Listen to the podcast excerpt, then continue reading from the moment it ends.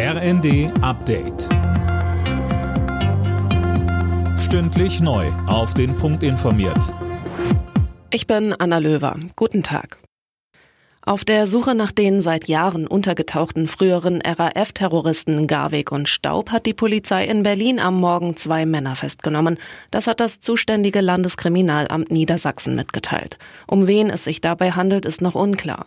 Vorausgegangen war ein Großeinsatz in einer Aussteigersiedlung in Friedrichshain. Dabei sind offenbar auch Schüsse gefallen. Anfang der Woche war die frühere RAF-Terroristin Daniela Klette verhaftet worden. Sie soll nach Auflösung der RAF mit Staub und Garweg auch mehrere Geldtransporter überfallen haben.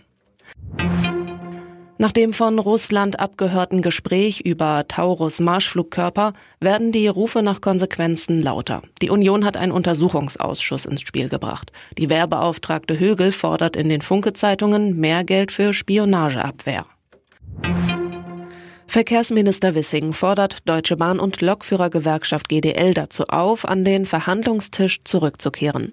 Mit dem Beharren auf Maximalpositionen kommen wir hier nicht weiter, sagte er der Bild am Sonntag. Mehr von Tim Britztrup. Neue Streiks wären den Menschen nach monatelangen ergebnislosen Verhandlungen nicht vermittelbar und außerdem eine Gefahr für die Wirtschaft, so der FDP-Politiker. Er warnt vor Versorgungsengpässen und gestörten Lieferketten.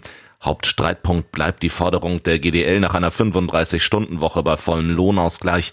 Heute läuft die Friedenspflicht aus, ab morgen drohen dann neue Streiks bei der Bahn.